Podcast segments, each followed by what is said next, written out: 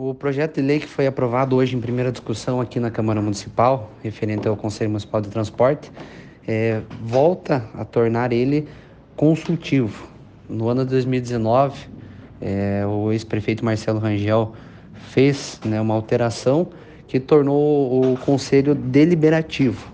Então, eles tinham, né, além de, de, exercer o seu papel, também tinham uma palavra final, por exemplo, sobre o aumento da passagem, questões que passam né, sobre, dentro do conselho referente ao transporte né, do, do município. Então, a prefeita Elizabeth é, estava né, no, no plano de governo dela já essa alteração.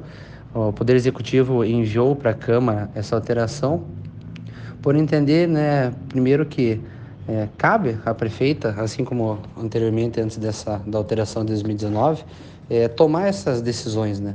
O Conselho é, teve uma grande reclamação também de membros e entidades de que o Conselho não tem, né, assim, dado as circunstâncias do transporte é, e toda a complexidade, o Conselho e os membros não teriam essa essa capacidade de tomar decisões e eventualmente ser responsabilizados, né? Então essa era a preocupação deles.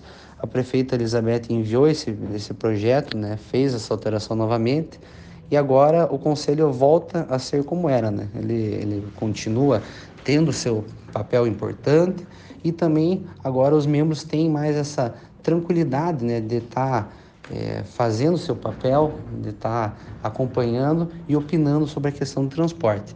Então essa acredito que seja uma alteração importante porque né, não, não tem esse subsídio dentro né, de, de uma tomada de decisões por parte do Conselho, porque já vem, né, historicamente, a gente tem aí há décadas, é, esse contrato aí vai ser encerrado do transporte coletivo, da concessão vai se encerrar aí no próximo, no próximo ano e já vem de um, de um modelo ruim, né?